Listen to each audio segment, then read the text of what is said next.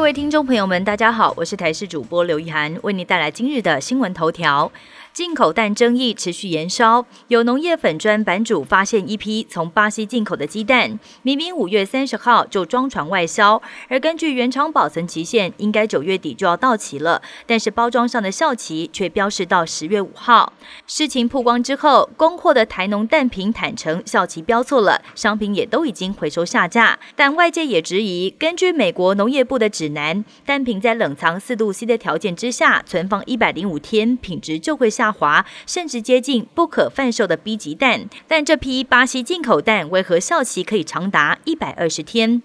网络上带挂号的业者不少，甚至排挤到真正有需求的患者，让不少医师很头痛。台北市一间知名皮肤科诊所甚至贴出公告，表示取消网络挂号，要改为每个月只开放一天，请民众到现场挂下个月的诊。还直呼对不起，我们输了，因为黄牛代挂业者真的是道高一尺，魔高一丈。就连妇产科名医施景中也无奈表示，希望政府出手管制。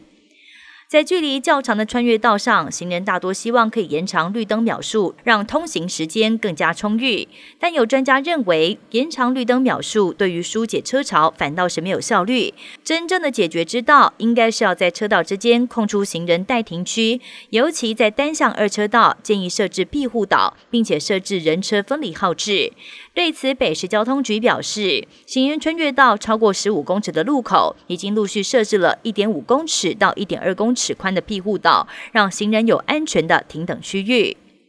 美国麻州一处人口四万人的城市，在十一号遭到豪雨侵袭，公路被淹成河道，进入紧急状态。另外，在中国，一个星期前登陆的海葵台风残余环流往西移动，广西多地创下有记录以来最大雨量，引发土石流跟山崩，至少造成七个人不幸死亡。美国乔治亚水族馆最近引进了三只来自台湾的波口后头粉，也跟国立台湾海洋大学、台湾水产研究所合作，展开为期十年的富裕计划，希望可以帮助这种鱼类数量回稳。